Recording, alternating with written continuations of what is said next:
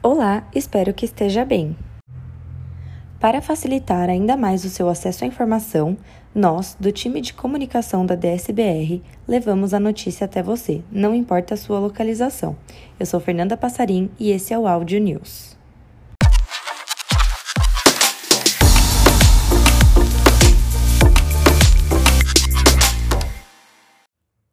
O comportamento essencial desenvolver e crescer é um dos pilares da cultura OneDS, que nos une de forma global em um movimento constante de busca por conhecimento.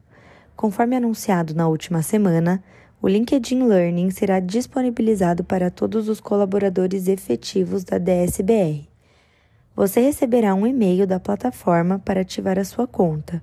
Acesse o passo a passo disponível na intranet e fique atento às especificações da senha.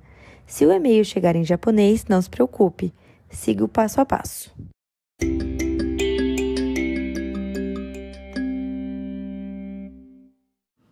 Vivenciar de perto o desenvolvimento científico e as novidades da medicina é essencial no trabalho que desenvolvemos na Daiichi Sankyo e na jornada que trilhamos em prol do bem-estar dos pacientes.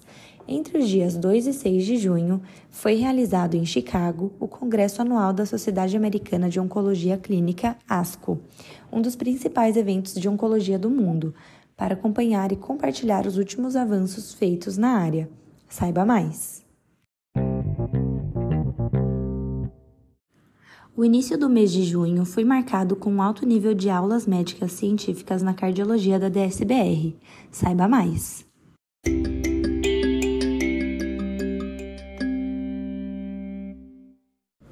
O Dia da Imigração Japonesa foi comemorado no último domingo, 18 do 6.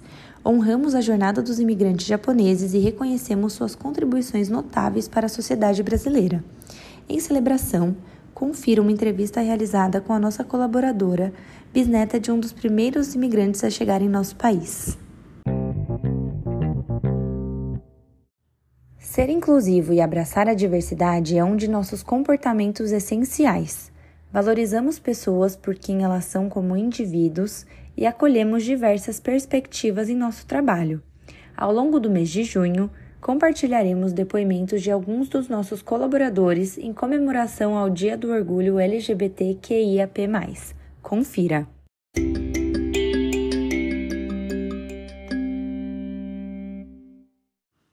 A febre maculosa é uma doença infecciosa causada por uma bactéria transmitida principalmente por carrapatos infectados. Esses carrapatos são comumente encontrados em áreas rurais, como matas e locais com vegetação densa. Saiba mais! Deseja saber mais? Acesse a intranet e fique por dentro de tudo o que está rolando. Até a próxima News em Áudio. Esse podcast faz parte de uma iniciativa da SBR e é destinado somente para uso interno.